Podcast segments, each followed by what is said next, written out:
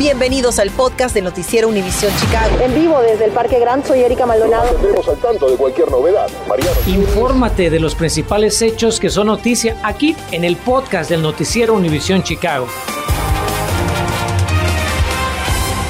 Gracias por acompañarnos en este lunes. El asesinato de un menor de edad el sábado en Millennium Park desencadenó una serie de acciones por parte de la policía de Chicago, incluyendo un toque de queda en el parque, como le informamos anoche, pero ahí no quedan las consecuencias, pues hoy la alcaldesa Lori Lightfoot extendió la orden a toda la ciudad. Sabemos que usted debe estar muy confundido y por eso iniciamos el noticiero con Mariano Gielis, que nos explica lo que está en vigencia y por qué muchos cuestionan la decisión de las autoridades.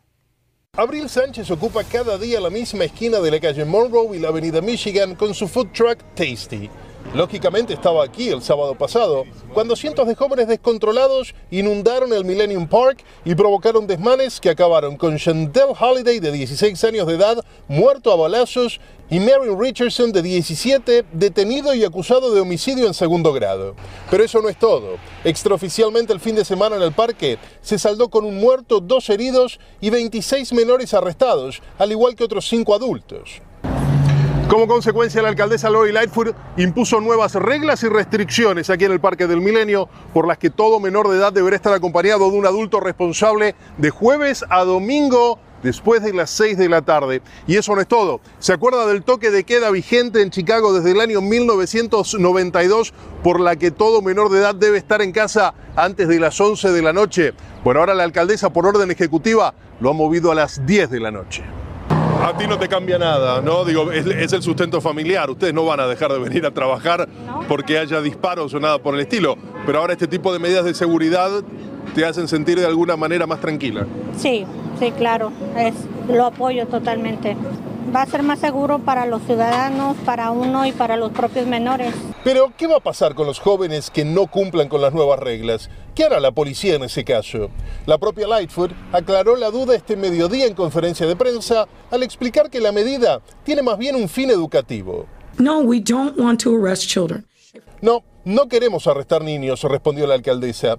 Si tenemos que hacerlo porque quebrantan la ley, lo haremos. Pero lo que hemos visto en otras áreas de la ciudad cuando hemos tenido problemas es que nuestros oficiales hablan con los muchachos, los educan acerca de las reglas vigentes y en la mayoría de los casos los muchachos se retiran sin incidente alguno. Eso es lo que esperamos que suceda, concluyó.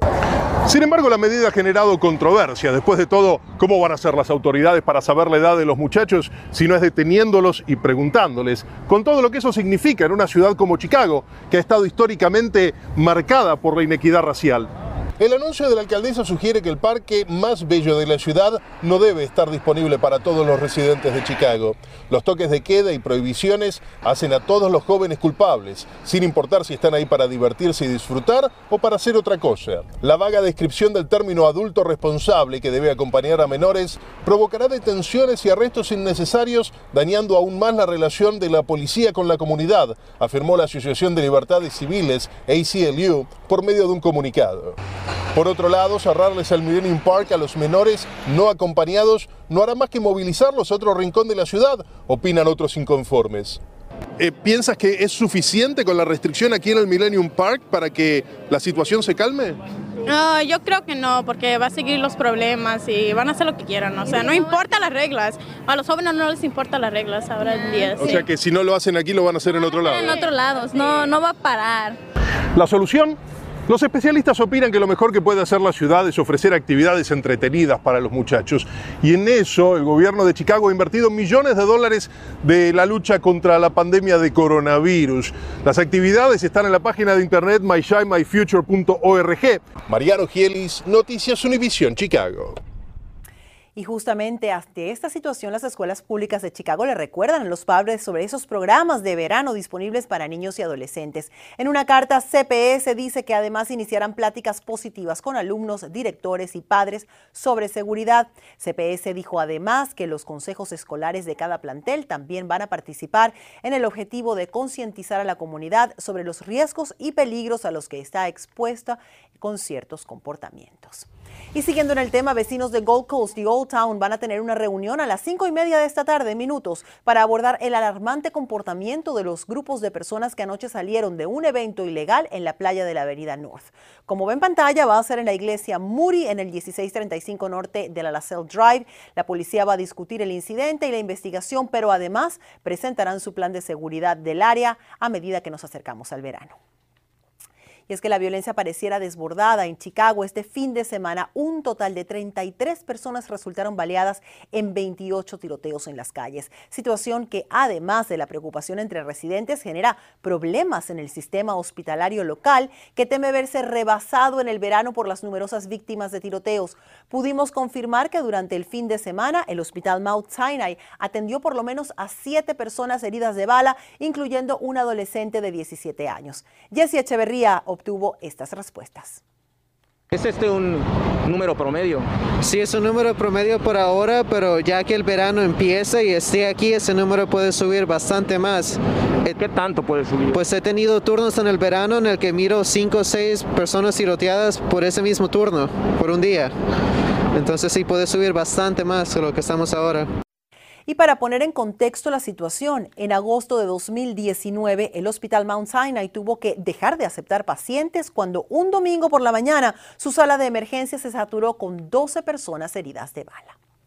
Bueno, vamos al vecindario de Rogers Park, pues esta tarde los vecinos están preocupados luego de que la policía emitiera una alerta comunitaria por la presencia de un depravado sexual. Detectives buscan a un hombre que ha expuesto sus genitales a jovencitas en cuatro ocasiones. Los incidentes ocurrieron en las cuadras 6600 norte de la avenida Sacramento, también de la avenida Richmond, además de la cuadra 2600 oeste de Pratt Boulevard. Autoridades describen al sospechoso como alto, larguirucho, de tez o morena clara, raza desconocida. Va vestido de azul con una sudadera oscura con capucha y también mascarilla. Por meses hemos seguido el proceso para tener un nuevo mapa de distritos en Chicago y hoy tenemos nueva información porque se ha hecho una realidad. El Concilio Municipal votó 43 a favor y 7 en contra para aprobar el nuevo mapa distrital, como marca la ley que hay que hacer cada 10 años luego de los resultados del censo. Sin embargo, el mapa que aprobaron concejales no responde al aumento en la población hispana. Por la, la razón fue que el caucus afroamericano y el caucus latino pues estuvieron peleando por meses y finalmente la semana pasada llegaron a un acuerdo. El mapa final incluye 14 distritos mayoritariamente latinos, conserva 17 afroamericanos y agrega el primer distrito con mayoría asiática. De los siete concejales que votaron en contra del nuevo mapa, cuatro son latinos, Raymond López, Silvana Tavares, Gilbert Villegas y André Vázquez.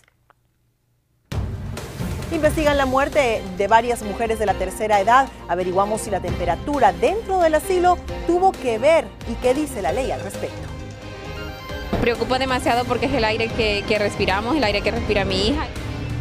Hablan residentes preocupados al saber que su vecindario resulta el más contaminado de Chicago, según un reporte. ¿Vive allí usted?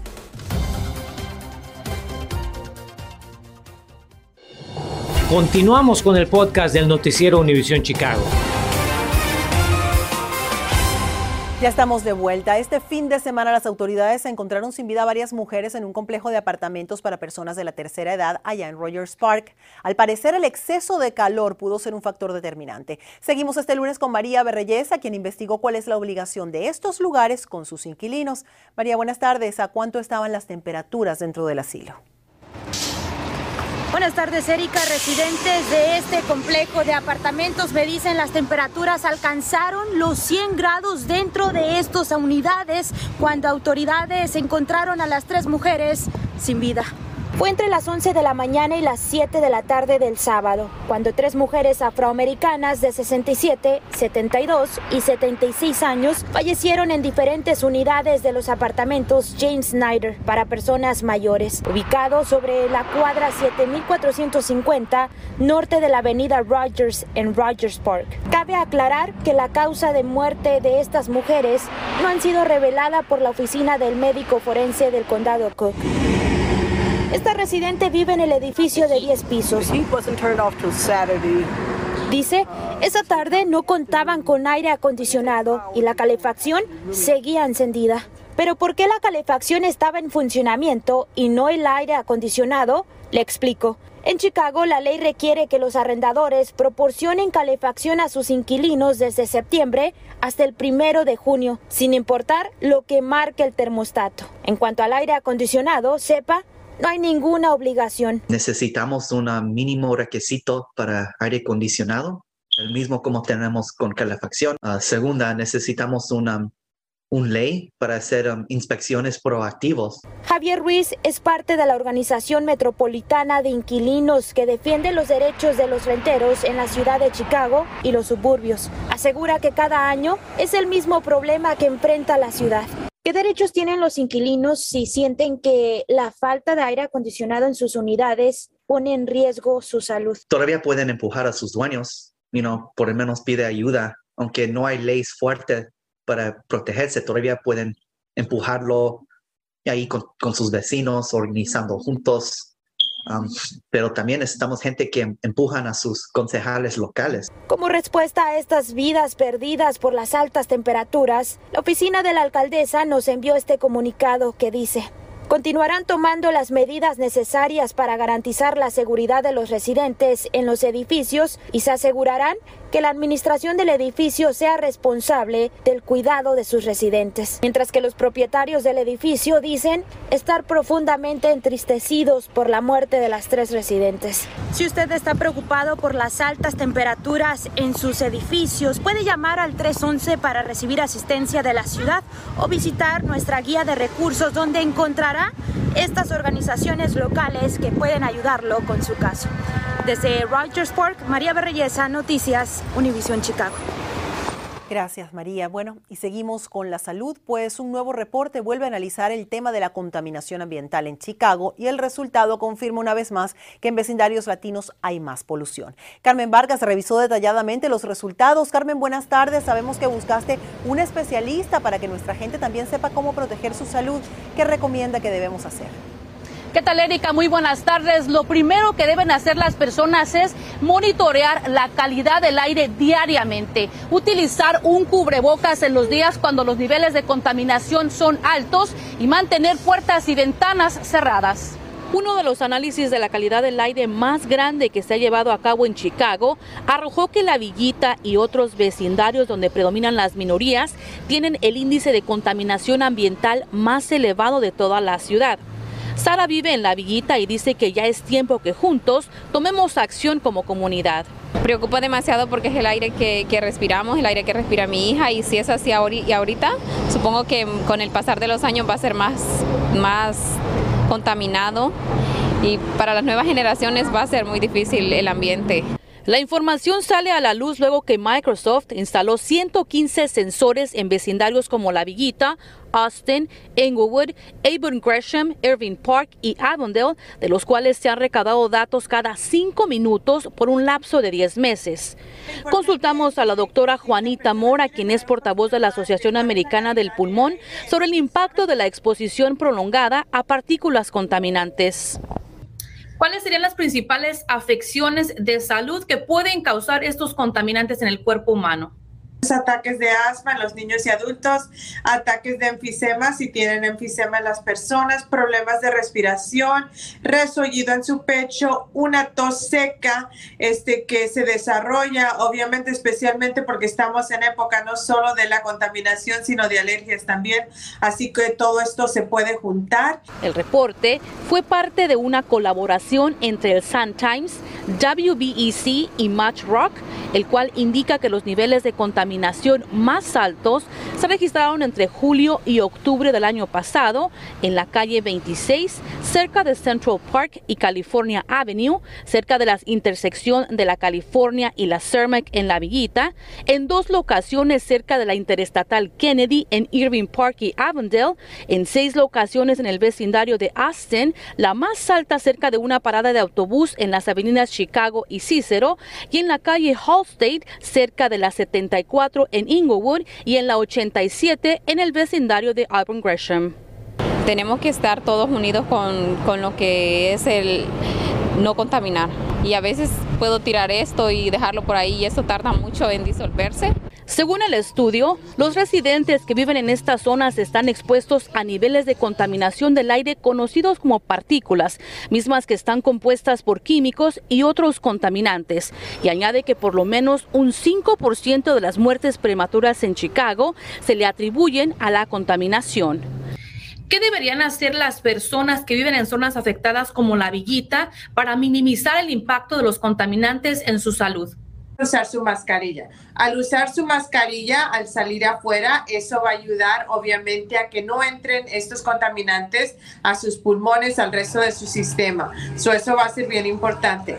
También obviamente tratar de minimizar su tiempo afuera si se puede durante este, los tiempos donde la calidad de aire no sea tan buena para también ayudar a su salud. El análisis también reporta que los niveles de contaminación en los vecindarios mencionados es constantemente alto, a diferencia de barrios al norte de la ciudad como Lincoln Park, Lakeview, entre otros. Aquí en la Villita es a las 6 de la tarde cuando los niveles de contaminación alcanzan su punto más alto. Si usted desea saber qué tipo de contaminantes existen en el área donde vive, lo invito a que visite la guía de recursos de Univisión Chicago. Estamos reportando en vivo desde la Villita. Erika, regreso contigo al estudio. Infórmate de los principales hechos que son noticia aquí en el podcast de Noticiero Univisión Chicago. En noticias del COVID, ante el aumento de contagios en Evanston, restablecen el uso de mascarillas en la secundaria de esa ciudad. El Distrito Escolar 202 impuso a partir de hoy el cubrebocas de forma obligatoria en interiores para todos los estudiantes y el personal. Como le contamos el viernes, ese suburbio pasó de nivel medio a nivel alto de contagios. Gracias por escuchar el podcast del noticiero Univisión Chicago. Puedes descubrir otros podcasts de Univisión en la aplicación de Euforia o en univision.com diagonal podcast.